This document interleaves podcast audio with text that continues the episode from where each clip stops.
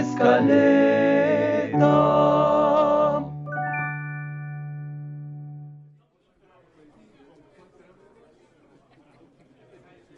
Escuchad, escuchad, escuchad. El honorable juez Andrés Talgi procede. Esta corte entra en sesión ahora. Por favor, tomen asiento. Damas y caballeros del jurado, bienvenidos a esta sesión del día de hoy, analizando el caso número 009, la mancomunidad de La Escaleta contra Defending Jacob.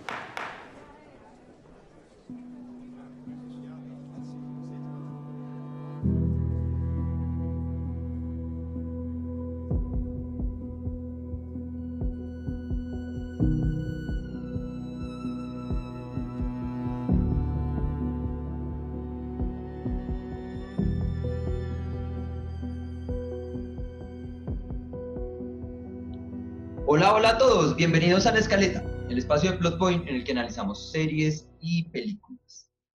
Soy Andrés Talgi y el día de hoy me encuentro en compañía de Carlos Andrés López y Lila Cuña. Hola, ¿cómo están? Hola, hola, Hola. buenos días. Hola, muy, muy bien. ¿Cómo están? El día de hoy, como todos los días anteriores.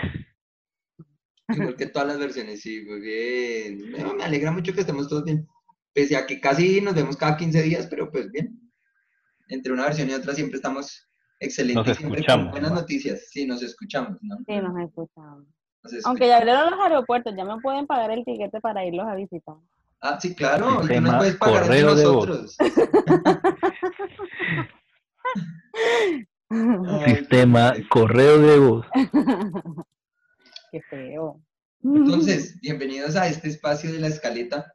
Bienvenidos a otro episodio en el cual vamos a hacer un análisis de la miniserie Defending Jacob. que actualmente se encuentra disponible en Apple TV.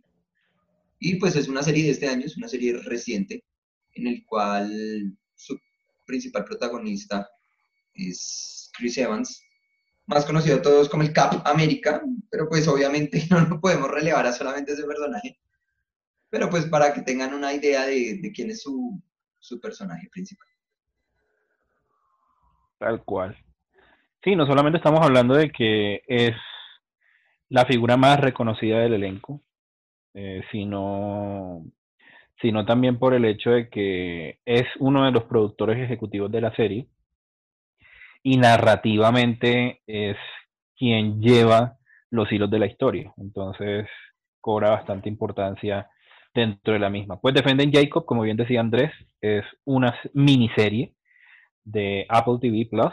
Son ocho capítulos que se encuentran disponibles en la plataforma, aproximadamente 50 minutos cada uno. Y está basada en un libro eh, del mismo título, escrito por William Landy. La serie fue adaptada a la televisión por Mark Bombach, uno de los escritores de la última trilogía de El planeta de los simios.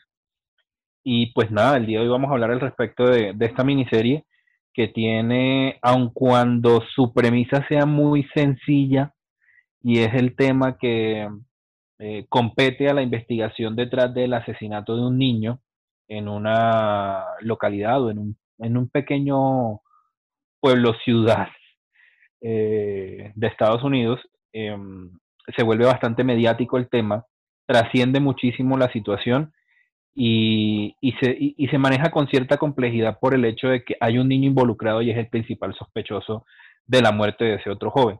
Por eso el título de la serie es Defending Jacob o Defendiendo a Jacob, eh, que básicamente pues, busca demostrar la inocencia o la culpabilidad a lo largo de esos ocho episodios. Y además un aspecto interesante que se da aquí es, bueno, y que yo creo que se da en, en la mayoría de series que tiene que ver así como en casos, en casos investigativos y eso, y es que no solamente se queda en lo que pasó con, con el implicado, con el culpable, sino que lo que decía Carlos, el nivel mediático empieza a meterse en la vida de todos, tanto de las personas que están defendiendo como en la vida del fiscal, del abogado, de la mamá, del papá, mejor dicho, la vida queda a escrutinio público en, en este tipo de casos. Y es lo que se vio, por ejemplo, en esta serie de, de American Crime Story, donde se analiza el caso de, de ay, ¿cómo se llama? O.J.? Ese, O.J. Simpson.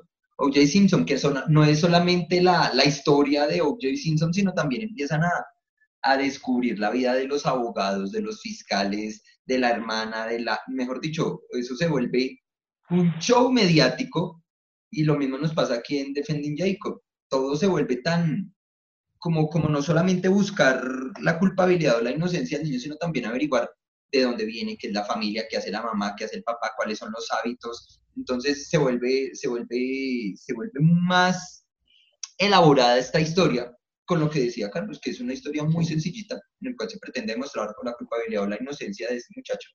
Pero entonces es ese juego de querer meterse en la vida a profundo de todas las personas involucradas que es donde se da todo este desarrollo de la historia. Pero yo creo que eso es un, eso es un eh, patrón en casi todas las películas o series en donde hay un caso judicial involucrado. Porque digamos que eso es como un, una estrategia, por llamarlo de alguna manera, de los abogados. Cuando, cuando digamos no hay, no hay suficientes pruebas o de pronto buscan de, buscan de alguna manera asociar al, al, al, al acusado con con el delito al, que al que lo están acusando. Y, en, y como les digo, lo he visto como en diferentes series en donde están hablando de un caso y eso que empiezan a revolcar básicamente la vida de todas las personas que están alrededor de esa persona, la vida específicamente de ellos, y se, to y se, y se, y se pegan, por decirlo de alguna manera, de, de, de cualquier detallito que pueda eh, demostrar la culpabilidad de la persona o la, o la inocencia de la persona. Entonces eso es como un, como un patrón, como una estrategia, no sé si, si, me imagino que en la vida real sucederá de esa manera, eh, pero digamos que casi en todas las series y películas de abogados que he visto, casi todos tienen como la, la, misma estrategia, empezar a revolcar todo lo, todo el pasado, todo lo presente, todo lo que hay alrededor de la persona para demostrar o su inocencia o su culpabilidad. No, y no por nada eh, los medios de comunicación son conocidos o se han conocido desde siempre como el cuarto poder dentro de cualquier sociedad, precisamente por el hecho de que eh, no solamente arrastran a la convocatoria, sino que son capaces de movilizar a las masas dependiendo de los intereses políticos, económicos o sociales de cualquier grupo social, valga la redundancia, eh, en pro o en contra de, de lo que se esté eh, asociando con una noticia vigente.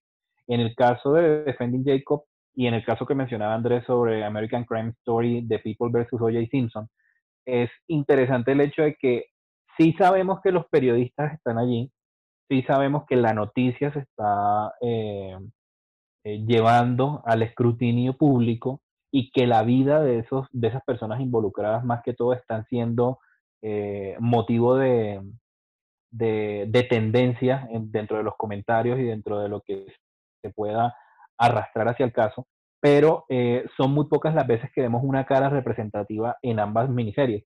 Y es el hecho de que no es el periodista el, el, el, protagonista o el guía de la historia, sino sino la noticia en términos generales.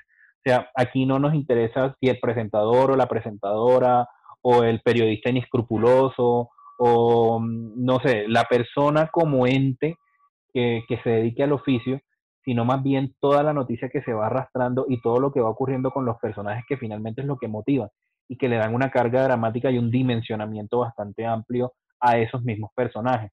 A excepción, claro está, de la, de la ah, periodista que se le acerca a, a la madre de Jacob en algún momento. Y pues ya a partir de aquí, como siempre hacemos, es importante que tengan claridad al respecto de que hablaremos con spoilers de la miniserie.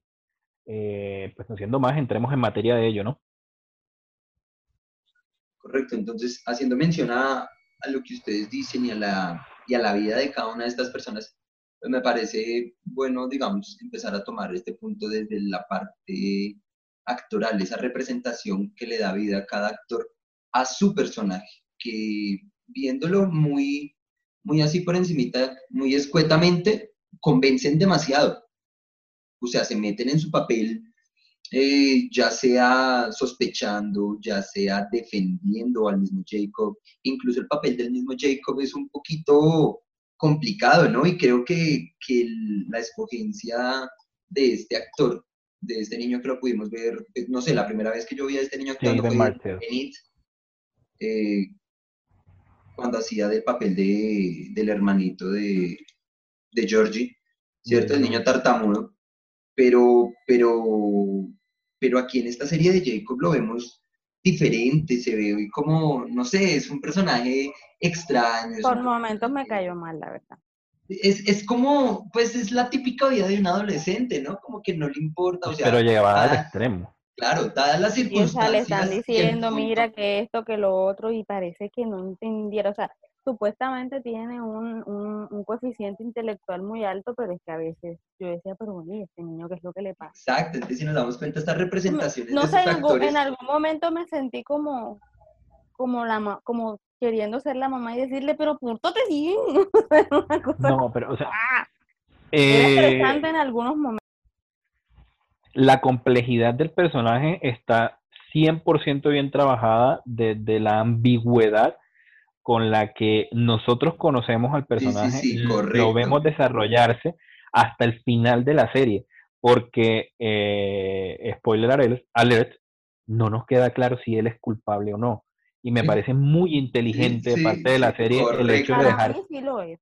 Para mí también lo es, pero la serie nunca aclara si el niño es o no es culpable del asesinato. Ya, pero el hecho de haber sabido jugar también durante los ocho capítulos con esa ambigüedad, con todos los recursos que van apareciendo, eh, me parece que se potencia mucho más con algo que aprendí a lo largo de la serie y fue todo el tema del perfil psicológico que le arman, porque aparte de la investigación, eh, sale a colación el hecho de que su abuelo es un asesino eh, y le hacen este test que busca probar sus incidencias psicopáticas a nivel de ADN Exacto, del gen asesino, que son cosas que uno, nosotros habíamos podido ver en, tantos documentales o tantas docuseries de Discovery Channel, o más bien de Discovery Investigation, pero acá son trasladados con mucho acierto al respecto de terminar de construir ese perfil de personaje, que es tan interesante y que el, actor se llama Jaden Martel, lo hace de manera perfecta. Yo lo había visto ya, como dijo Andrés, en It, en las dos partes de It, eh, como el hermano de, de, Georgie, siempre se me olvida el nombre de él, y, cuando era niño, claramente, y también coincide con Chris Evans en Nice Out, entre navajas y cuchillos, que es el niño también medio apático, ah, pero no, psicópata que vemos acá. ¿Dónde aparece? Entre, entre, él es el, sí, sí, sí, sí. Pero ¿dónde aparece? Él es el hijo de. De. Ah. Él, él es el muchachito que está en el colegio eh, privado, que es medio racista. Ah, ya, ya. Sí, sí, sí, sí. El que los escucha, el que finalmente los escucha como hablar del. el que escucha discutir, exacto, el que escucha discutir al personaje de Chris Evans con, con el abuelo al respecto del testamento. Sí, ya sé cuál. Eh, y ahí estábamos destripando la otra, ah. la otra película. Pero mal spoiler a ver. Eh, sí, o sea, y, el muchachito lo hace muy bien. Hace un trabajo realmente interesante y sobre todo porque, eh, aun cuando, fíjate que Lila y yo empatizamos en, eh, más bien, no, no empatizamos, coincidimos en decir que para nosotros es culpable. No sabemos qué dice Andrés al respecto pero hay momentos en los que uno llega a dudar de si efectivamente lo es. No, yo estoy segura. Que hay otros elementos alrededor. Yo estoy segura de que ese niño es culpable, que se está haciendo el pendejo, básicamente lo que pasa. El pendejo no, muy vivo. Por eso, o sea, por eso dije esta, esta expresión, se hace el pendejo. Sí, y eso significa que es tan inteligente que hace como que, ay, yo no sé nada, yo no me di cuenta, yo simplemente pasaba por ahí no, para mí es inocente. O sea, para mí es culpable. Para mí Jacob es inocente. Y lo, digamos que me reivindiqué porque para mí él era culpable con el último capítulo con lo que pasó en la playa, con la muchacha que conoció allá cuando estaban en México, que se desapareció. Yo dije, no, no, culpable, culpable. Cuando después se desarrolló lo que pasó, que encontraron a la niña y volvieron y la trajeron y que la habían secuestrado, Ahí yo leí la cara del muchacho y no, o sea, digamos que es el típico adolescente que nada le importa, que, ah, qué fastidio, ay, qué jartera, pero no por Ryan lo emo. Sí, sí, pero no por eso yo voy a decir, no, para mí es inocente. O sea, digamos que yo me voy a meter mucho aquí en el papel de Chris Evans y para mí el muchacho es inocente. Pero fíjate que yo siento que en todo momento Andy creía más que Laurie que él, que Jacob era culpable. Porque lo trataba de encubrir. Sí, total, o sea, porque empezamos por el hecho de, de, desaparecer la principal evidencia que era la navaja. ¿Por qué si él confiaba en su hijo? Eso, yo digo que eso es como un reflejo natural, ¿no? Como de protección del papá. Sobre todo sabiendo, sobre todo sabiendo que, que, como él es abogado, pues sabiendo lo que le espera. Además que él, de cierta manera, no quería someter al niño a, ninguna investigación ni nada, también sabiendo que su papá estaba en, en, una cárcel. O sea, para mí más que todo fue motivado por eso, pero él dudó por ciertos momentos, pero durante toda la, pero durante la serie yo siento que él todo el tiempo creyó, bueno, el 95% del tiempo creyó que su hijo era inocente. A veces dudaba, a veces dudaba, pero la misma evidencia le decía que, que no, que efectivamente era inocente. Lo o sea, lo que, iba, lo que iba surgiendo. Laura era lo contrario, o sea, ella sí estaba desquiciada.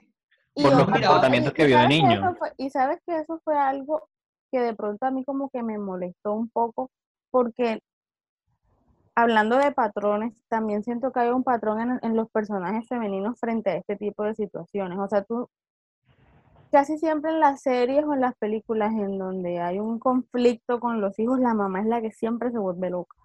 Y la que siempre este, comete locuras, la que siempre no entiende lo que pasa, la que siempre quiere arreglar el mundo, la que siempre quiere ser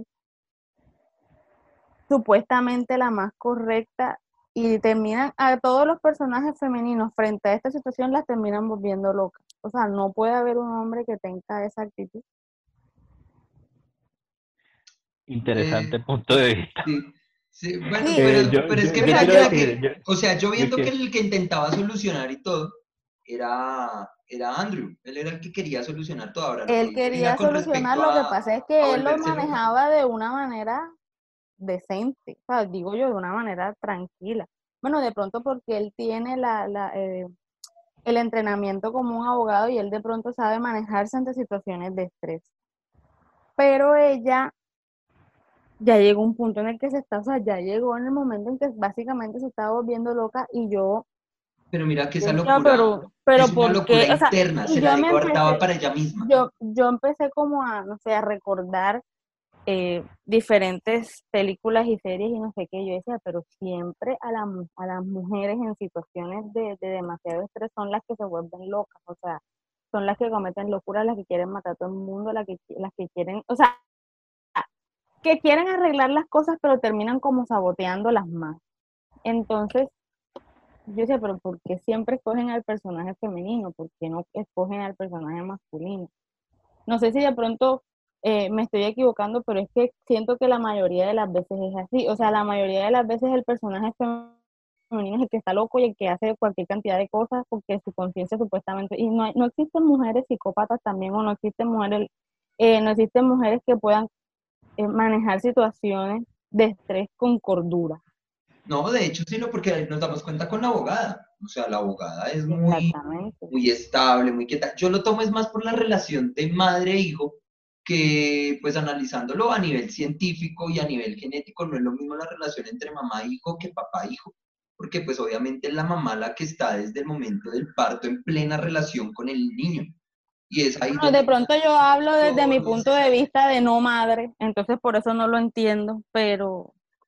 Sí, no, pues yo tampoco soy madre, pero, pero digamos que sí me he metido mucho en este tema neurológico y este tema de los primeros años del niño con su mamá, porque precisamente, o sea, no es gratis que uno pase nueve meses metido dentro de otra persona y eso crea un lazo grande. Y yo creo que ella, más que volverse loca, se ensimismó y se empezó a aislar porque ya se creía culpable. Ella decía, ¿cómo es que yo no vi esto? ¿Cómo es posible? Porque siempre la mamá va a tener esa, esa posición de protección, esa, esa posición de que yo soy la que controla todo. Y es ahí donde ella dice, bueno, ¿en qué momento pasó todo esto? No, esa señora se destruyó cuando leyeron lo que el muchachito este colocó en internet. En ese momento esa señora moría por dentro, se le notaba, o sea, cada vez que yo veía a esa señora se me partía el alma. Yo voy a, voy a, voy a matizar un poco lo que, lo, lo que estaban diciendo al respecto desde mi punto de vista, y es el hecho de que eh, siento que todos los personajes en algún momento, los principales, se abocan a la locura. El hecho de tener una carta guardada que desconocíamos y era el papá de, de Andy, eh, refuerza muchísimo más el tema psicológico dentro de la serie. Porque si nosotros nos ponemos a analizar, sí, efectivamente es un drama, pero también estamos hablando de un drama con mucha carga de terror psicológico. Y me voy a remitir puntualmente a la carta. No, a la carta no, al post que hace eh, Jacob en, el, en la página pornográfica.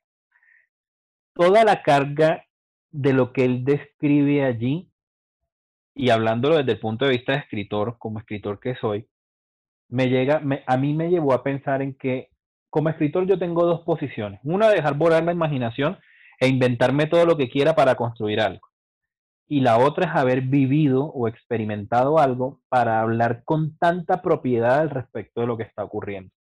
Para mí ese elemento fue fundamental para decir que él no se estaba imaginando tal cosa. Por más que pudiera tener una mente tan volátil, siento que lo que él relata allí ya lo relata desde la frialdad que él hereda de su madre, pero jugando con toda la psicopatía que tiene del abuelo. Por eso les decía que para mí fue muy interesante descubrir cómo se crea el perfil de, un, de, una, de una persona o cómo se ahonda el perfil de una persona a partir de todos esos estudios que le hicieron que incluían un estudio eh, genético. O sea, ya no estamos hablando únicamente de haberle hecho un test de, no sé, de Rosarch o qué cosa por el estilo al pelado para decir si está trastornado o no. O sea, al pelado le hicieron prueba de sangre, prueba de ADN, prueba de, de, de saliva incluso, de todo hubo para determinar lo que estaba pasando con el niño. Y muchas de las cosas que se arrojaban no eran, no eran concluyentes, como bien lo dijo la, la psiquiatra. O sea, no era, no era tan concluyente al decir y yo creo que la él está mal. Déjame, déjame terminar la idea. De que eh, no, era, no, era, no era solamente coincidir con el hecho de que él estaba mal, sino que ella decía, no es concluyente lo que digo, y el gen asesino es más del padre que de la madre, pero ella dejó entrever muchas veces que en la mamá también habían cosas detrás. Y algo que me parece fundamental para, para sopesar esa personalidad de Jacob es el hecho de que su mamá explote en el momento en el que uno menos se lo espera y de la forma en que lo hace. Por el hecho de que ella, siendo su mamá y estando mucho más tiempo con él, no es quien debe cargar con la responsabilidad de conocerlo y educarlo, porque su papá estaba presente, pero no de la manera de pronto como ella lo hizo, sino por la misma sensibilidad que ella tenía. Recordemos que ella era artista, ella había estudiado arte, era una persona con una sensibilidad muy, muy a flor de piel. Ella empezara a descubrir que su hijo, todo lo que ella vio en él cuando era pequeño, que podían haber sido motivos de alarma, ella prefirió dejarlos a un lado sencillamente con la excusa de que era un niño y no le paró, no le prestó mucha atención o no, le dio mayores largas. Fue cuestión del momento y de tratar de reorientarlo. Pero eh, al, empezar a descubrir de que su esposo la estuvo engañando durante mucho tiempo, sobre quién era él, sobre su pasado y sobre lo mucho que podía haber cargado eh, en la herencia genética del niño, también deja entrever que ella no se estaba volviendo loca por quererse volver loca.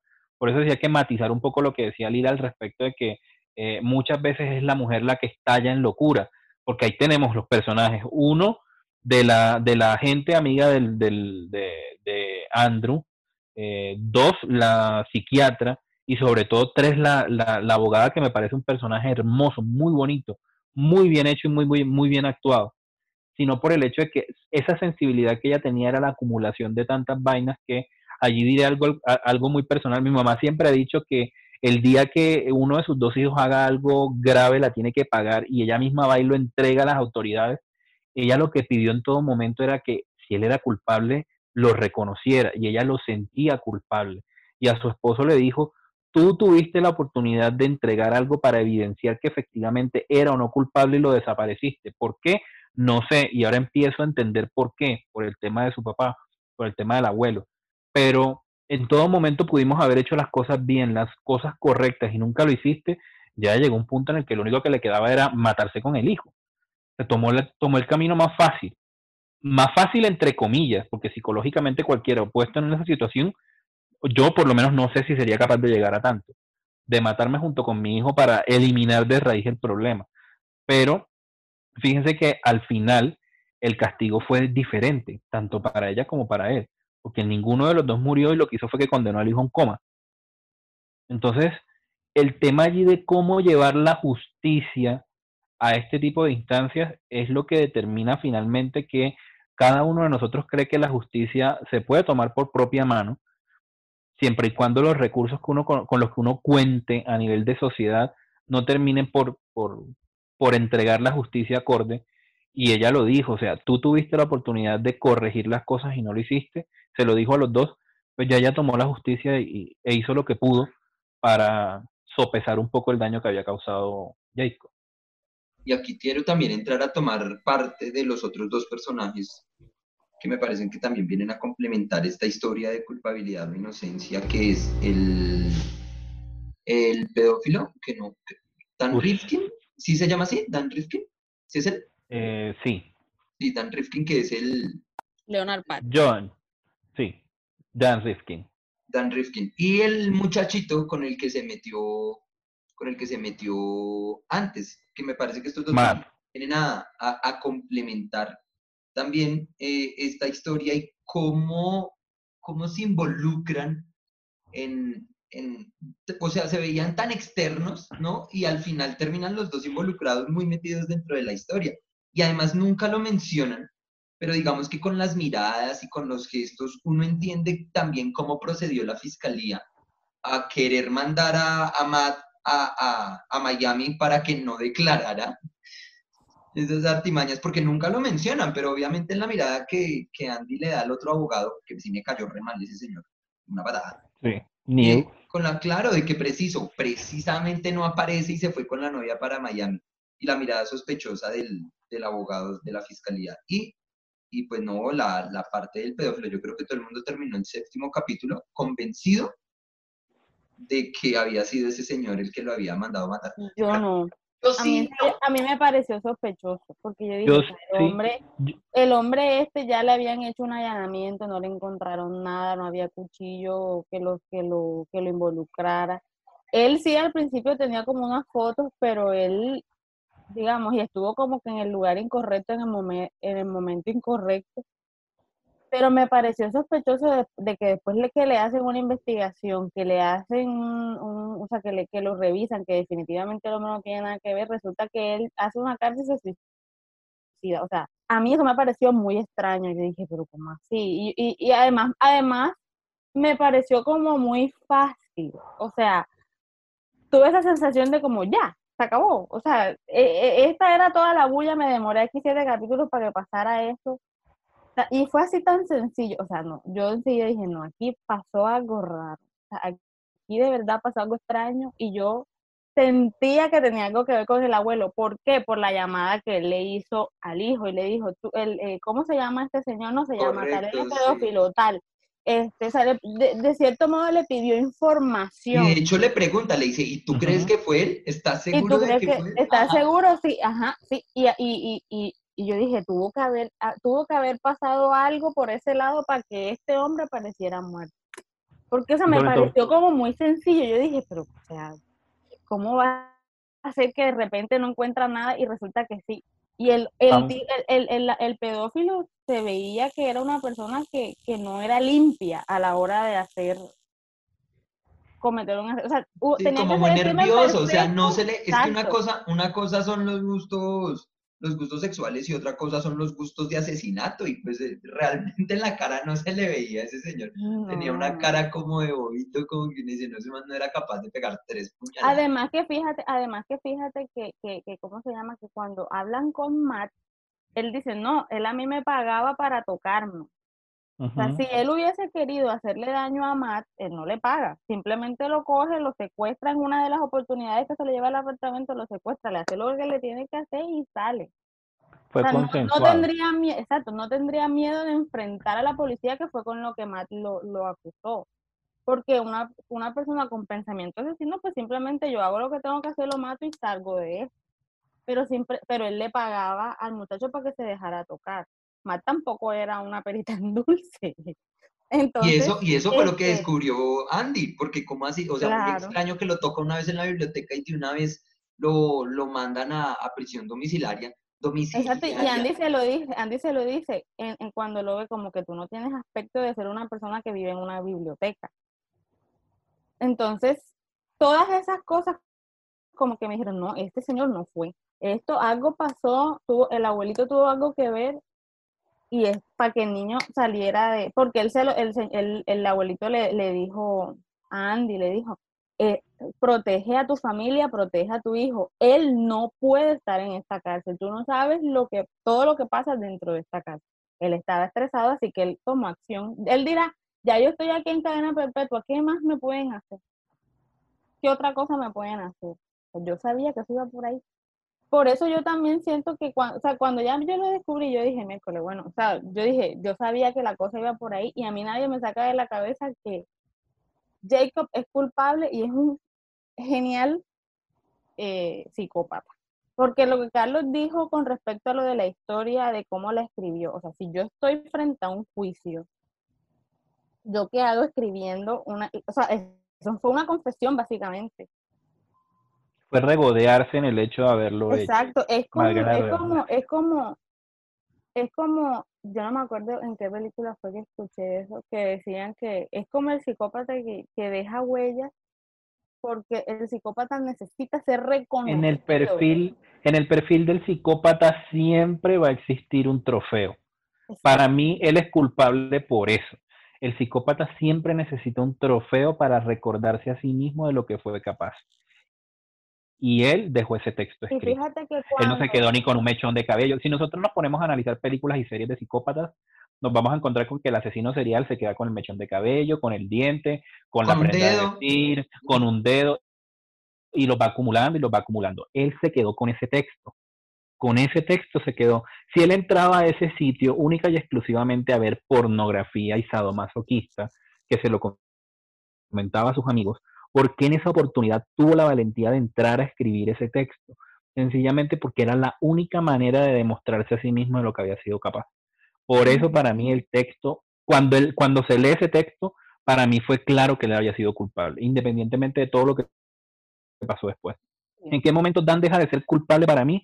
En el momento en el que Matt se va a Miami, entre comillas, con la, con la novia, o más que todo cuando se descubre que Matt lo estaba haciendo de manera consensuada, que era lo que decía Lila. Él en todo momento lo permitió porque él, aceptó el pago para que Dan lo tocara. En ese momento él llega, él llega a, con ese, e, con, ese hecho se demuestra su inocencia. Pero Dan también es culpable para mí por el hecho de que en todo momento estuvo moviéndose en aguas eh, eh, algo turbulentas al respecto de no querer dar la cara, de mostrarse muy nervioso. Sí, efectivamente él no estaba, haciendo bien al fijarse en un niño y sobre todo por haberle tomado fotos. Estaba asustado porque siendo ya teniendo un récord criminal en donde le dicen que es, es pedófilo, y le encuentran las fotos del niño, pues claramente le iban a acusar a él, porque o sea, es muy fácil para la policía decir, ay, este, este pedófilo, tengo fotos, métanlo a la cárcel. Ojo, el caso de uno. Nunca, ojo, porque nunca, nunca la policía ve las fotos de... No, eh, de, acuerdo, pero él, él sabía, él dice, donde me lleguen a pillar estas fotos y ya con mi récord de que soy pedófilo, Segurito, es que, o sea, la, la, policía se da cuenta que tiene esas fotos ahí y mira, la serie no dura siete capítulos, dura dos, porque enseguida lo meten en la cárcel y cierran el caso. No investigan a más nadie, porque ya cuando tú tienes un récord ya queda fichado, o sea, ya nada que hacer. Y Lila dijo algo muy importante sobre el tema del personaje de Andy y es cuando él descubre a Matt, el hecho de él haberse dejado llevar por su instinto eso fue otra cosa que ratificó mi, mi, posición frente a la culpabilidad de Jacob. Y fue el hecho de que su primer instinto fue coger el arma homicida y la supuesta arma homicida y deshacerse de ella. Otra vez, él se deja llevar por el instinto y hace lo primero que se le viene a la mente, por múltiples razones, porque es el papá, porque es fiscal de distrito y es abogado y sabe cómo es el asunto, porque sabe por dónde se mueven las aguas, etcétera, etcétera. Él se deja llevar por algo y lo que hace es que, y esa era la única evidencia. Si ustedes se dan cuenta, es la única evidencia que nosotros podemos, eh, haciendo inventario, sacar a colación y traer al juicio para, para definitivamente determinar si Jacob es o no es culpable. Y hay un, detalle, y hay un detalle que cuando al principio del, de la serie, eh, a ellos tú sabes que como que lo, les dicen que a todos los alumnos, no, que hay una situación, que por favor eh, pídense al piso, eh, que la policía está haciendo una revisión, no sé qué. Andy llama a Jacob y él le dice, eh, eh, ellos están hablando, no sé qué, y, y, hay un pequeño lapsus en el que en el que Jacob como que quiere decirle algo. Y él le dice, este, no, no, nada. Andy le dice, ¿estás seguro? ¿Estás bien? Sí, sí, sí, estoy bien. O sea, él tuvo un pequeño momento como, como ¿será que le digo o no le digo? O sea, él ya venía con la carga de culpabilidad encima. Ya él venía con, ya él venía con más que carga de culpabilidad por cómo se comporta después, ya él venía con. Porque él dijo, con la duda. Problema. más que culpa era la duda. Más, si mal no me acuerdo, él le pregunta como, estoy en problemas o algo así. Entonces yo dije, o sea, ¿por qué hace esa pregunta si él supuestamente no vio nada, si él supuestamente no hizo nada? Sí, o sea, más que por eso dicen, no es culpa, es duda, es me descubrieron o no. O hice las cosas bien o no. Esa fue mi percepción. Y, otra vez lo digo, o sea, ya mirando la serie atrás, en retrospectiva, no en el momento, porque finalmente la serie, y sobre todo, más, que todo, el guion es tan inteligente que aquí estamos nosotros debatiendo y tenemos posiciones encontradas de si es culpable o no es culpable. Yo lo declaro culpable. Para mí no es culpable, para mí, yo creo que él sí fue testigo de quien lo asesinó y yo creo que él o sea, es culpable en el sentido de que no fue el que lo hizo, pero de que no es culpable porque no fue el que lo hizo. Para mí, la que lo llegó a realizar, bueno, no, no sé, es complicado, ¿no? Pero yo sí creo que él fue testigo y por eso se atrevía a escribir lo que vio. No como sentido de que él lo hubiera hecho, sino más bien como testigo. Y yo creo que la huella que encontraron fue únicamente para él verificar si había muerto o no. Sí, no, y es solamente una huella, y es una huella parcial. acuérdate, no, y acuérdate de otra cosa. Pudo haber pasado que la evidencia se perdió porque la persona, la señora que lo encontró, y eso lo dijo el policía al principio, la señora que lo encontró dañó toda la escena. Contaminó la escena. Dañó toda la escena. Y posiblemente había más, había más evidencia, pero pues lo único que lograron encontrar fue la huella de él, porque baja finalmente lo tocó pero, pero, pero la señora dañó toda la evidencia. Es muy probable que, que, en, el, en, el, en el movimiento algún otro detalle se haya pasado. Bueno, era algo que yo decía, él de pronto no es culpable en el sentido de que él haya sido el autor material, pero de pronto fue el, autor intelectual. Y le decía yo a Lila que de pronto él vio quién fue el que realizó el, el, asesinato y por eso el nivel de detalle en su escrito. Y decía yo que, pues no sé, es una locura, ¿no? Que nunca se demuestra ni nada, pero posiblemente de pronto pudo haber sido la, la muchacha, Sara. La niña, de hecho, entre Sara y Jacob había como que cierta complicidad y mm. como que también queda la duda, o sea, si todo el mundo está sospechando de que Jacob es un asesino, ¿cómo es que la mamá de Sara y Sara sean los únicos que lo dejan irlo a visitar? O sea, por resguardo, yo sí tengo a mi hija, no, mi Álvaro no se junte con ese muchachito, no la quiero volver a ver junto a él. Pero no, ella como que también seguía como tranquila, como con sus cancioncitas. O sea, a mí se me hace que también hubo como mucha complicidad entre ellos dos. Entonces yo no creo que Jacob hubiera sido el que lo, hubiera. De pronto la huella llegó. No sé, digo yo que de pronto lo ayudó a sostener. Porque es que si nos damos cuenta, eh, Ben era más grande, ¿no? Y obviamente se tiene que defender. Es que es imposible que ninguno, o sea, Jacob no llegó sucio al colegio. Porque según lo que decía el, el, amigo, lo que dijo el amigo, él no llegó sucio, él no llegó con no. nada, o sea, él llegó bien y él venía del bosque, imposible que se hubiera metido a bañar las manos en un arroyo y vámonos ya para el colegio. Es que él, eh, pues, o sea, lo que, a, lo que, a lo que íbamos, al, o lo que hablábamos hace un momento, de que se encuentra solamente una huella de Jaden en el cuerpo de Ben. Y, y ahorita le traicionó el subconsciente a Andrés llamándolo Brent. Eh, eh, cuando él apuñala al niño, según lo que él relata, coincide con mi imagen mental de cómo pudo haberlo hecho para que solamente quedara una huella. Y, lo, iba, lo iba a proponer hace un momento, pues, ¿se puede apuñalar sin agarrar al otro? Sí, perfectamente. Solamente eh, eh, eh, hundir el cuchillo, la navaja, lo que sea, al cuerpo de la víctima sin necesidad de tocarla. Pero es que la víctima, ¿Puede la víctima apoyarse para no defenderse. no, Lila acaba de decir algo, por detrás. Es que, lo, es que ah, en, en, en la en el relato, no me, acuerdo, quién fue que lo dijo o si fue en el relato. La primera puñalada fue detrás, por detrás. Que, la, que, que la hay una forma de que no te, de que el, o sea, porque cuando la persona pone el cuchillo y lo jala, pues viene sangre y por eso tú te manchas.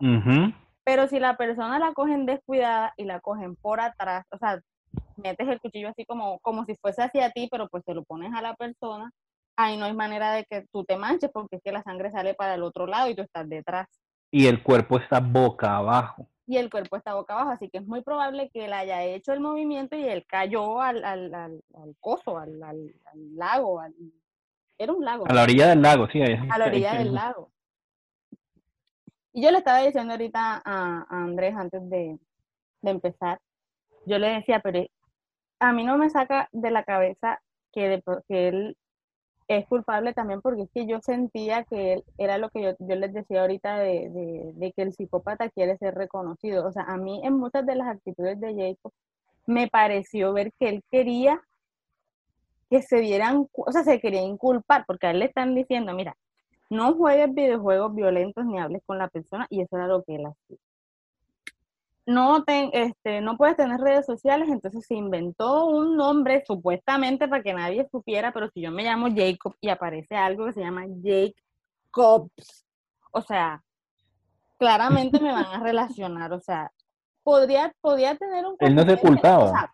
él tenía un coeficiente, sí, aparentemente según el estudio, un coeficiente intelectual muy alto, pero frente al juicio estaba actuando como un idiota. O sea, estaba tratando como, estaba actuando como una persona que no sabe a lo que se está enfrentando. O sea, yo qué hago en una red social subiendo una foto mía con un cuchillo, aunque son monta, es que eso no tiene nada, ¿cómo no va a tener nada, hijo, si te están acusando de un homicidio con un cuchillo? Yo, para mí, para, mí, esa actitud de Jacob... Un niño, un niño de 14 años, sí. Yo entiendo que un niño de pronto de 14 años no tiene la conciencia para muchas cosas.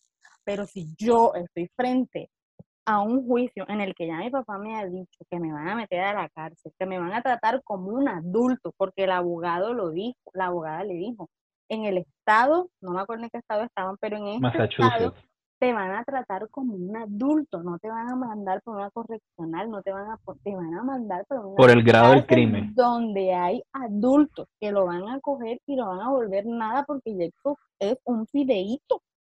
¿Mm? Y si, y si el, el, papá le está diciendo, mira, no hagas esto, no hagas esto, ¿qué hace ese niño con un computador y un celular? ¿Por qué los papás se lo dan? O sea, es que esa es otra parte que yo no entiendo. ¿Qué hace Andy comprando el celular y computador a un niño que no puede tener redes sociales? El Porque tiene que estudiar. No, por eso, pero entonces póngansela, déjensela mientras él estudia y después se la quitan no, yo lo que iba a decir es que buscando la manera como de inculparse. De verdad, yo siento que lo está buscando. Esa, esa actitud de él, eh, la, la, la, vi, eh, la vi durante mi, mi juventud, durante mi adolescencia. Esa actitud de él es la típica, y la sigo viendo ahora de adulto con mucha gente. Es la típica actitud donde le están pegando y le preguntan que si le dolió y dicen, no, no me dolió le gusta que le sigan pegando, le gusta que le sigan maltratando, y esa actitud de él era esa, o sea, era de, sí, yo sé que me están inculpando, yo sé que cada cosa que hago me hunde más, pero él es autoconsciente de lo que está haciendo. Jacob en ningún momento deja de ser consciente y ahí eh, no, no, no estoy de acuerdo contigo al decir que, bueno, no, no lo dijiste en términos generales, pero decías que con 14 años no se tiene conciencia de muchas cosas, pero con 14 años se tiene conciencia de demasiado y más que todo se tiene conciencia yo, lo dije, yo lo dije porque de que es bueno y que es malo. de pronto, hay niños que de pronto con 14 años, no sé, de pronto son muy consentidos, de pronto los papás no les dicen las cosas y de pronto como que no le prestan atención, o sea, ellos están con la mente en otra cosa. Pero él, él particularmente, que tiene un papá abogado, que lo ha escuchado hablando de los casos, de los problemas, no sé qué, este, que es un niño que aparentemente, según el estudio, es inteligente, aunque tenga 14 años, él tiene que ser consciente de lo que está pasando. Y actúa como un estúpido frente a la situación. Actúa como una persona ignorante frente a la situación. O sea, ahí, es donde, ahí es donde no me coincide el supuesto, el supuesto eh, coeficiente intelectual con la situación que está enfrentando. yo, lo veo, yo lo veo de la siguiente manera, mira, por ejemplo, a él lo molestaban en el colegio, le decían lo que tú dices, él es un fideíto.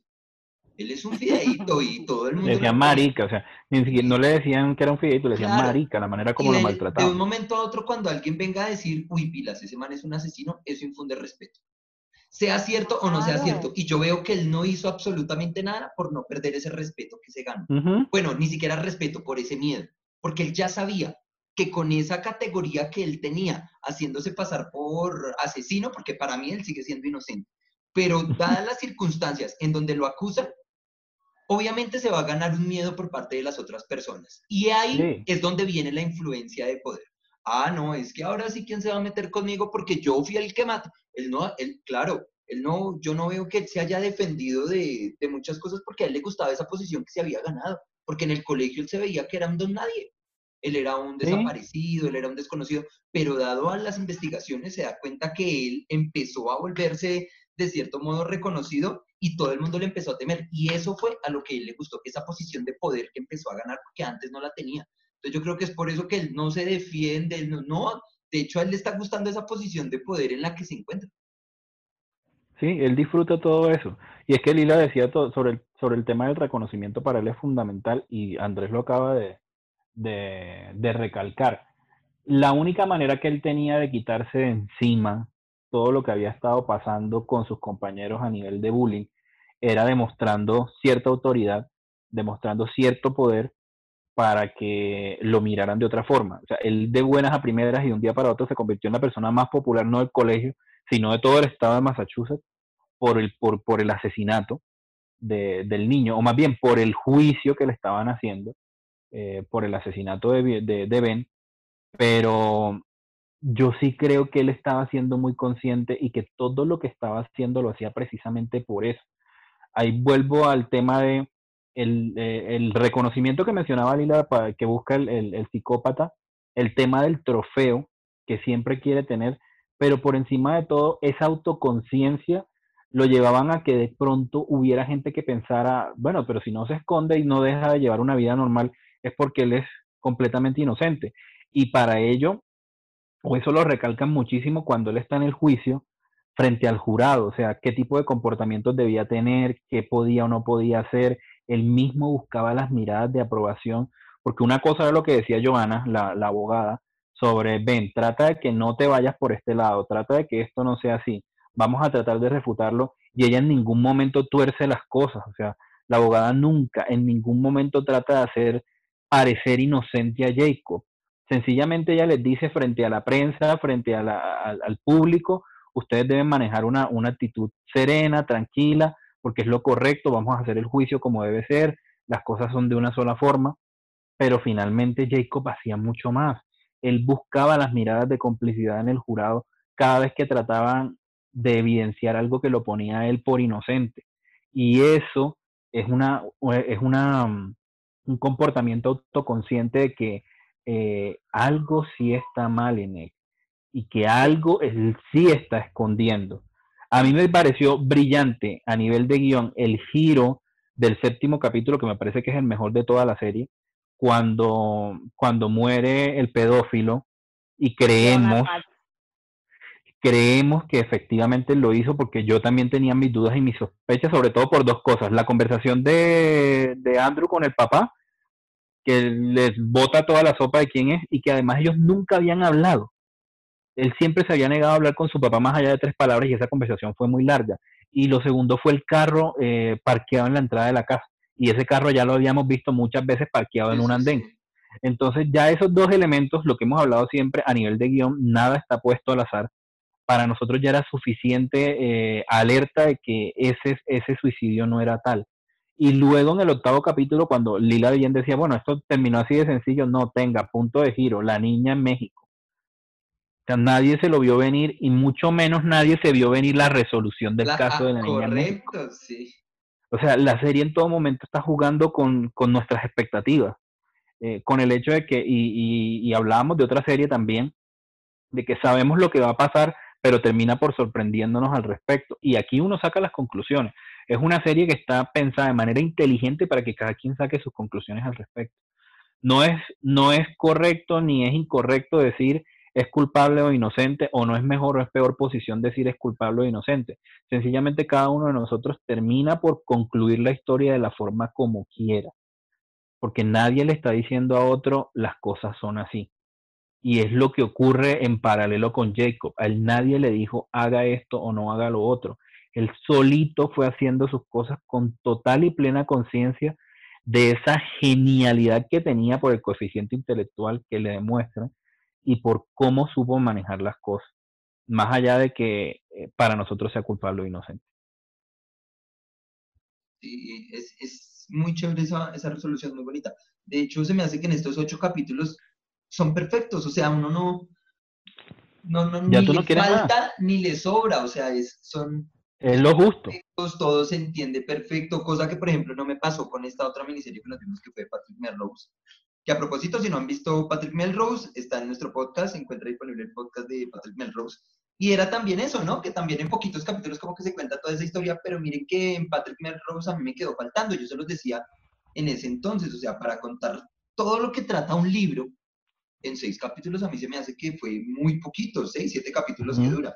Mientras que esta de Enfending Cinco. me pareció, me pareció perfecto, o sea, o sea, todo se entiende, todo es tan perfecto, son tan detallistas y la verdad no se siente a qué hora se acaba la serie. No se siente, o sea, es muy, muy, muy, muy entretenida, es muy chévere, es, es, muy dinámica de ver. Sí, algo que me pasó con respecto al final y la, y la, previsibilidad de las historias fue y también me sorprendió fue el hecho de que llegué a pensar que tanto Jacob como Laurie habían muerto. Lo supuse. Al final, cuando, cuando le están haciendo toda esta esta, como este tema de asuntos internos a, a Andrew y preguntándole por lo que ocurrió, hay un momento puntual en el que Neil le pregunta a él, eh, ¿por qué crees que ellos no están aquí? Y ya yo me había adelantado a suponer que ellos morían. Efectivamente estábamos hablando de que esa situación era un flash forward. Todo estaba ocurriendo muy, o, o todo lo que él estaba contando vendría a ser un gran, un gran flashback, otra vez el recurso del flashback que logramos hace un momento, mal utilizado, en este caso está utilizado de manera perfecta. Toda la serie es un gran flashback. Y todo lo que estamos viendo alrededor de, em, de Andy en su, en su indagatoria, por decirlo de alguna manera, o en ese, en ese pequeño juicio de asuntos internos, eh, es un flash forward, pero no, nos tenían guardado el hecho de que el epílogo, el epílogo de la, de la miniserie venía a ser precisamente aclararnos qué había pasado con ellos. Y yo particularmente pensé que estaban muertos. Uno, que al niño lo pudo haber matado o el papá de Ben, o había muerto por alguna otra razón. Y dos, que Lauri se había suicidado. Porque lo que llegué a pensar al respecto de ella era que se suicidaba. Sí, sí, yo también llegué a pensar eso, que se suicidaba. Incluso se me llegó a pasar por la cabeza, pues mata a Jacob, pero al final sí, lo intenta matar, pero ninguno de los dos muere. Y el, el, castigo que termina recibiendo Jacob es peor a la cárcel y a la cadena perpetua, creo yo. Sí, sí, triste. O sea, bueno, justicia o no justicia, digamos que, que una muy buena resolución y lo deja uno como, como ahí bajo sus propias críticas, ¿no? Bajo su, punto de vista acerca de lo que pudo haber pasado, ¿no? Ok, listo. la, la serie acaba, pero nosotros seguimos discutiendo de ella. Ah, sí. Eh, para mí sigue siendo inocente. Para Lila, culpable, ¿cierto, Lila? Súper culpable. ¿Y para Carlos? Para mí es culpable también. Para mí es culpable y psicópata. Psicópata bueno, bueno, pues para mí es culpable, pero no por, por, pues para mí es. No, mentiras. Ah, no sé. Tú, tú lo ves a él como no el autor material. Yo, asumo que tú de pronto te estás imaginando que el pelado contrató a alguien para que matara al niño y desde la distancia vio todo. y se regodeó en eso. Exacto, a, a él sí lo veo yo, o sea, yo lo veo culpable en el sentido, pero pues... pues Tú no lo ves capaz de apretar el cuchillo y clavarlo, pero sí capaz de que lo haya premeditado. Ben era más grande y no se veía que era cualquier pelele de niño tampoco. No, eso, sí, eso, eso el contrato. Igual, yo, yo creo que, yo creo que por como lo supones es peor, ¿no? El hecho de que él haya sido el autor material, el autor intelectual. Sí, lo pone. o sea, porque ya pensar en contratar. Chico de 14 años. porque una cosa es algo así. de pronto por impulso tú dices, me estás molestando la cosa y pum, lo, lo apuñala. Y otra cosa es que ya tú diseñes un plan y digas, bueno, voy a contratar a esta persona, este niño pasa todos los días por aquí, yo me voy a esconder por aquí para ver, para que vaya a ir fuera, O sea, ya, eso es otro nivel. O sea, ya fuera de, fuera de micrófonos, fuera de micrófonos, Lila, Lila nos indagaba a Andrés y a mí sobre el hecho de que ustedes como escritores muy seguramente en algún momento han plasmado cómo muere alguien eh, y de alguna manera están matando a alguien en el papel. Sí, efectivamente nosotros lo hacemos. El hecho de que en algún momento se nos haya pasado por la cabeza matar a alguien por rabia, creo que todos hemos experimentado esa situación. O sea, ni ética ni moralmente creo que existe una persona que pueda levantar la mano y decir, nunca se me ha pasado por la cabeza eh, decir, ojalá se muera o ojalá lo maten o quisiera matarlo o matarlo. Ojalá le pase un carro por encima y después venga un perro y se lo coma. A todos nos ha pasado. Nadie puede decir que nunca ha pasado por esa situación porque en realidad todos nos ha pasado. Muchas veces el decir ojalá se muera es en sentido figurado, pero se dice o se expresa o se siente y ya tiene peso en la conciencia de cada uno de nosotros. Y, y, el hecho de que eh, en algún momento, particularmente lo confieso, eh, uno va bajando por las escaleras y como que la persona que va adelante, que se sentirá verlo caer, verlo rodar, esas son cosas que están mal en uno, pero creo que también todos en algún momento lo hemos experimentado, ¿ya? Eh, hay ciertas situaciones, hay ciertas situaciones que a uno como que lo llevan a esa, a esa imaginación, como ¿qué tal si yo empujo a esta persona? ¿Qué tal si yo hago? O sea, lo que yo les decía frente a eso, o sea, a veces a mí se me han venido como pensamientos extraños, pero no quiere decir, deseo. pero no quiere decir que yo este y yo incluso teniendo ese, o sea, teniendo solo los pensamientos, yo a veces me he sentido mal, me he sentido culpable, como Lidia, pero ¿por qué estás pensando en esas cosas? O sea, ora, por favor, arrepiéntete. Nunca me he sentado. Flagélate, Lila, flagélate. nunca me he sentado como, me voy a imaginar cómo matar a esta persona y lo voy a escribir. Y lo que yo decía, lo que yo les decía a ustedes ahorita, o sea, era, eh, ustedes porque tienen, eh, ustedes son escritores, ustedes tienen esa formación y muchas veces, y es muy probable que de pronto sus ideas, mm, háblese de asesinatos o háblese de cosas bonitas, a ustedes les, les queda como mucho más, más cómodo o es su manera de expresión escribirlo. Pero si yo, pero si yo, yo no tengo la formación y no he sido, digamos, no soy escritora no, no, yo escribo pues lo que, digamos, mis notas y mis cosas que me gusta hacer, pero no me voy a sentar a escribir un pensamiento que se me pasó por la cabeza, una imaginación de que maté a alguien, porque apenas intenté hacerlo se me va a olvidar, porque fue como una cosa que mi, que mi cerebro formó, pero a la hora de escribirlo los detalles se me van a perder. Y era, donde, y era donde yo decía, Jacob escribió con tanto detalle, incluso se tomó el trabajo de cambiarle supuestamente los nombres a los personajes, pero eran muy similares. No, y deja tú el detalle, con tanta emoción. Bueno, con tanta la manera como la manera como el texto es presentado como evidencia al ser leído, que aparte pues obviamente estamos hablando de un actor leyendo un texto y va a tener cierta carga dramática a, a que lo lea, no sé, un estudiante en un colegio que no estudia actuación ni tiene principios actorales. Em, ni ningún tipo de formación dramatúrgica. Claramente eh, eh, la carga emocional que lleva el texto es muy fuerte y la manera como todos en la sala se, se permean de esa emoción del texto es lo que hace pensar. Exacto. Y más allá de eso es la reacción de Jacob. Jacob no llora. un pelo. No, él no mueve un pelo, pero llora. se le salen las lágrimas se le sale la lágrima sin forzarla en ningún momento. Y tú esa lágrima no la entiendes si es de triunfo, si es de emoción, porque... Hay que volver a verla. Hay que volver o sea, definitivamente... Porque, mira, hay, discúlpame, hay un, hay un, eh, yo, yo, yo, he estado leyendo como temas de, de, cómo leer a las personas por sus expresiones. Y no me creas, pero dentro de ese, dentro de eso que he estado como leyendo, depende de qué lado, de, o sea, de qué lado cae primero la lágrima. La lágrima. El sentimiento. y la lágrima creo que si sale por el izquierdo es, es no estoy segura, o sea, no me crean, eso tocaría investigarlo y aclararlo en el próximo podcast, pero que si es en el lado Una sesión con la psiquiatra de Jacob. Que si es por el izquierdo, es un sentimiento de culpabilidad o un sentimiento de que, o sea, que, de que, de que, de que es algo que... Si es por el izquierdo, yo también leí en algún momento, si es por el ojo izquierdo es un sentimiento negativo contradictorio a la realidad que se está expresando.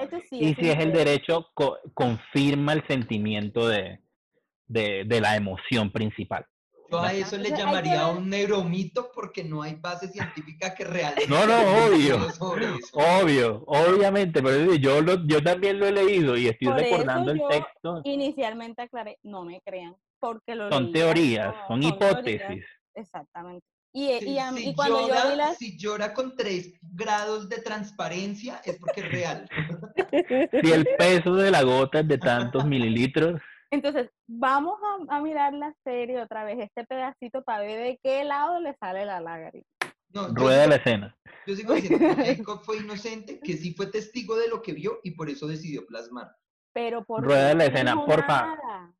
Porfa, Andrés, aquí inserta la escena y maximiza. Por favor, aquí inserta la escena y maximiza los efectos de sonido. Andrés, Andrés es el que edita esto para que nos quede claro a todos. Estamos escuchando más, no viendo. Vamos a ver en qué, en qué, en qué rango de ejercicio se mueve la, la gota y dependiendo de, de la frecuencia que dé, vamos a ver si es inocente o culpable.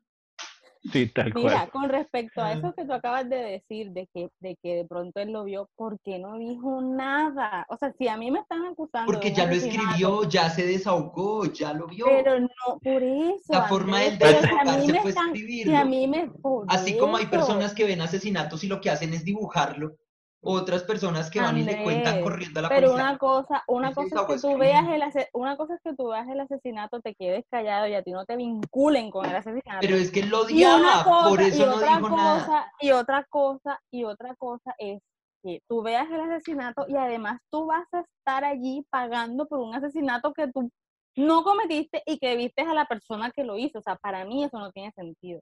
Porque eso es otra cosa. no lo dijo. Pero si, por, eso, por eso es que para mí entra Sara a jugar aquí. Si tu teoría es, que él vio a la persona, ¿por qué no lo dijo? ¿Por qué no lo dijo? Pues, Andrés lo acaba de decir, porque ellos se odiaban, no tenían una buena relación y eso lo que podía hacer era afirmar su, su culpabilidad. Entonces, otra vez me ratifico en que él era totalmente consciente de lo que estaba haciendo. O sea, no hace nada O puede ser la, la, confirmación también de la misma teoría de Andrés, que él es el, mate, el intelectual, no el material. Así que claro, él sí lo vio. Pero si él acusa a la persona que lo mató, pues van a ir presos los dos. Porque el que, si él lo acusa, él va a decir, pero me mandaste tú. Correcto. Y van a ir los dos. Es echarse al agua mutuamente. Pero entonces si yo puedo llevarme a la persona que lo hizo, ¿por qué no lo hago? O sea, si yo, si yo, listo, yo fui el, el, el, intelectual, el, autor intelectual, que finalmente yo no fui la que enterré el cuchillo, fue otra persona, aunque yo lo haya mandado. ¿Y por qué voy a ir yo solo a la cárcel y no acuso a otra persona? Ahí tampoco me da la cuenta. Es que es complejo, es complejo. Y sobre todo pues estamos hablando de un niño. Pero para, como para cerrar la idea del tema del, del escritor frente al asesino, eh, yo he escrito muchas veces y he matado a muchas personas en el texto. Pero bueno, también hay que ver que una cosa es la escritura dramatúrgica y la otra es la escritura eh, de un guion. No, no, no, la, escritura de un guion. En el guion tú entras a detallar más no, más no la eh, más el, más el hecho que la emoción, más la acción que la emoción. Perdón. Pero porque la emoción te la va a poner el actor y tú no puedes en el guion decirle al actor tienes que actuar de esta manera. Él expresa la emoción y punto. Y muchas veces en el guion se maneja también la ambigüedad de si es culpable o no es culpable o si el personaje muere o no muere. Y eso se utiliza mucho con el tema de, del secretismo que hay alrededor de la filmación de una película o de la filmación de una serie o, la grabación de una serie, y es el hecho de que muchas veces los actores graban múltiples finales para su personaje, pero no saben qué va a pasar en el montaje final. O como ocurrió en el caso de, por ejemplo, una serie como Lost, que los actores recibieron, recibieron cinco guiones y grabaron cinco guiones diferentes, pero los guiones los recibieron un día antes de grabar su escena final. Es decir, que además de que tenían un contrato de confidencialidad firmado para que no revelaran cuál era el final de su personaje, ni mucho menos el final global de la serie, a ellos también los llevaron al set engañados de lo que iban a hacer y solo segundos, minutos u horas antes se enteraron de lo que iba a pasar con su personaje. Entonces, fíjense que ellos tienen que hacer un trabajo muy grande, una elaboración o una composición de personajes muy grande para poder llevar al final a su personaje al punto que se requiere porque no vamos abruptamente de reírnos a llorar y muchas veces puede pasar, pero sin ningún tipo de justificación dramática. En el guion tiene que estar justificado. Y el personaje Jacob tiene una evolución tan consecuente con lo que se viene mostrando que no hay cabida, vuelvo y repito, es mi apreciación, y cada quien hará su conclusión final con la serie porque es lo inteligente del guion sobre cómo esa misma construcción de personaje nos deja la puerta abierta a seguir especulando de si es culpable o no.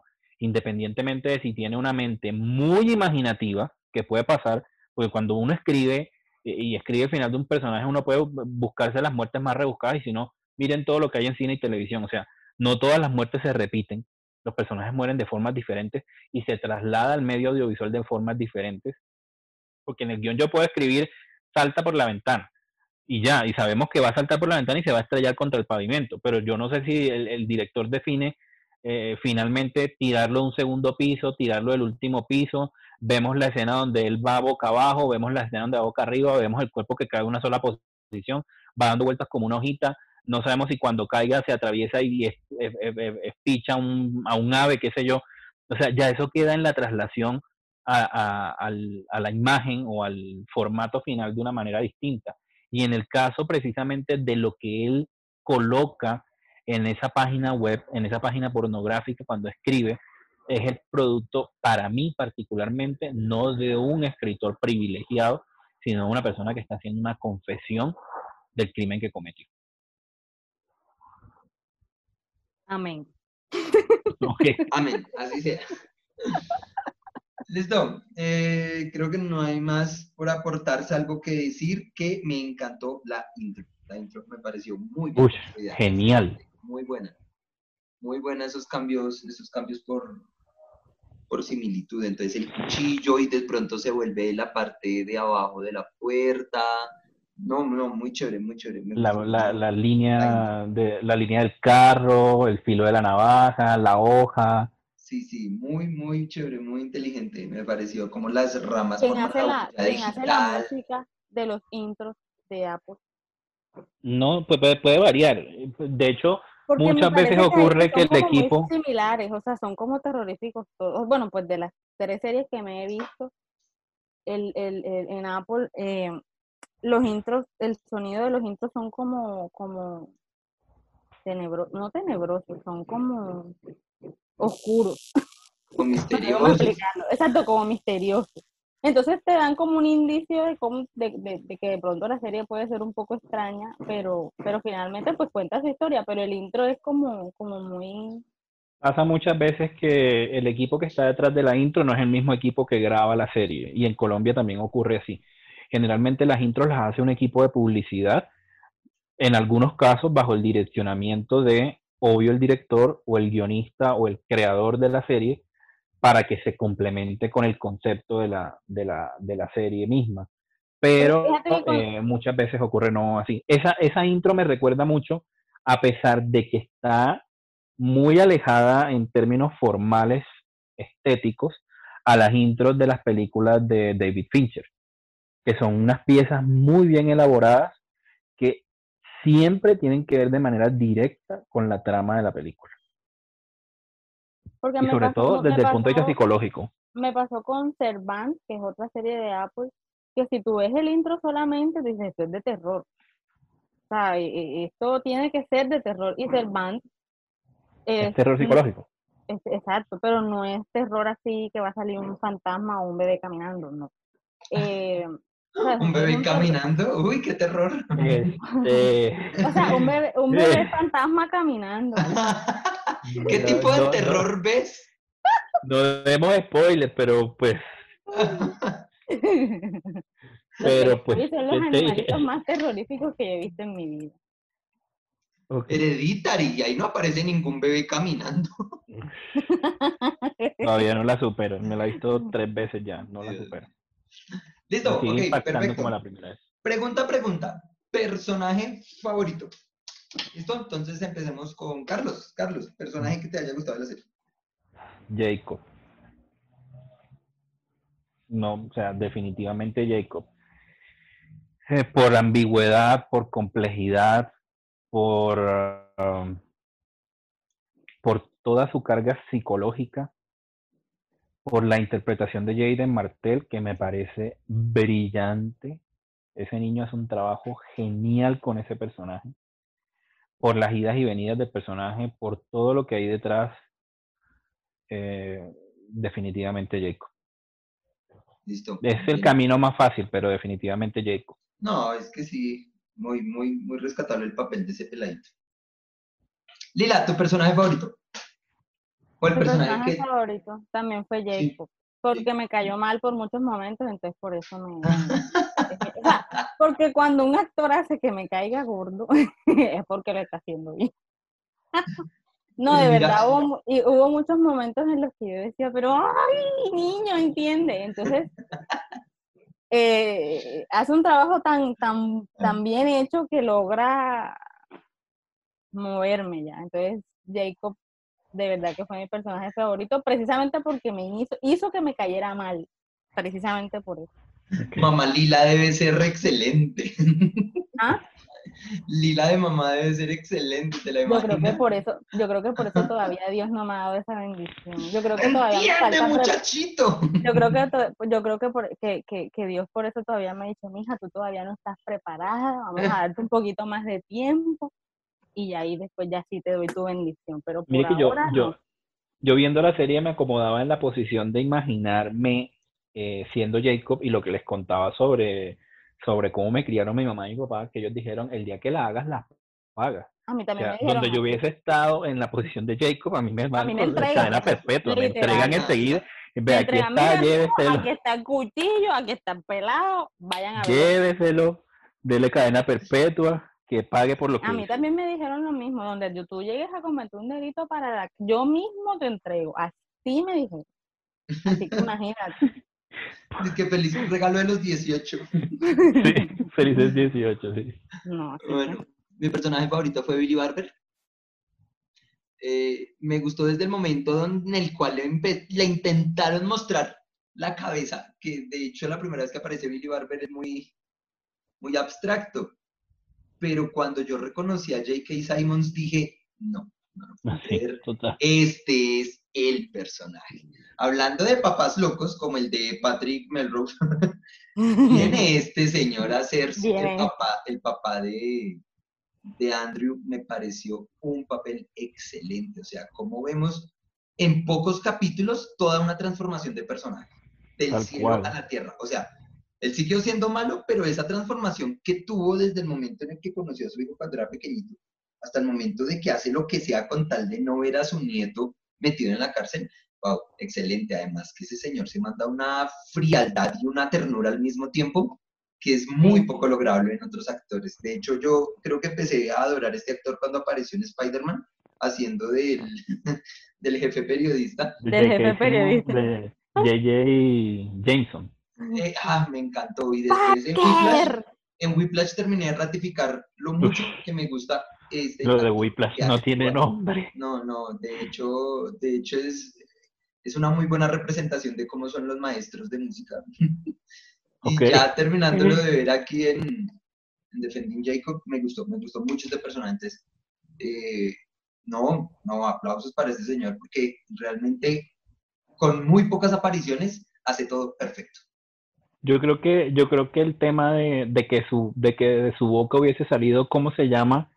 Eh, eh, por la inflexión de voz, por el timbre de voz, por el volumen, por excelente J.K. Simmons. Listo, listo. Ok, perfecto. Vamos a nuestra serie de... Eh, de eventos desafortunados. de catastróficas desdichas. Le salió la culpabilidad ahí. Sí, eh, gracias. Ok, vamos a nuestra sección de calificaciones.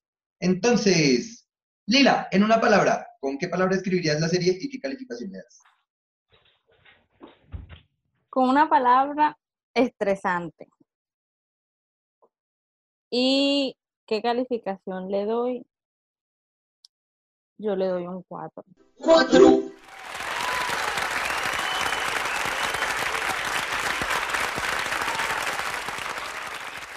Cuatro, listo. Perfecto, estresante. Carlos, ¿qué palabra describirías para esta película y para esta serie? ¿Y eh, cuánto le darías de una 5? Yo la escribiría como sociópata. Porque la serie juega con nosotros de una manera. Lila acaba de decir estresante y realmente uno se estresa viéndola.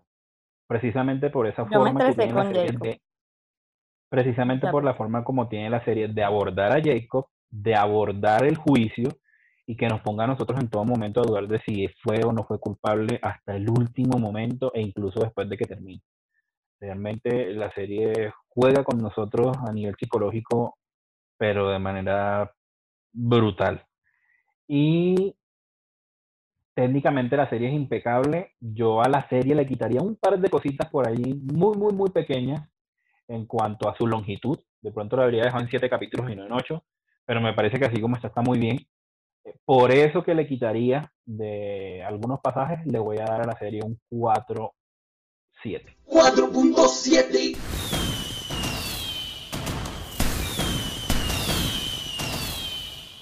Listo, 4-7, ok. Eh, yo la describo como ambigua. Y esta ambigüedad se da en el sentido de que uno no sabe al final qué pasa. Si sí fue así, si no fue así, si, si se está culpando al inocente y se está liberando al culpable. Entonces, es gracias a esta ambigüedad que me gustó mucho la serie. Y yo le voy a dar un 4.8. 4.8.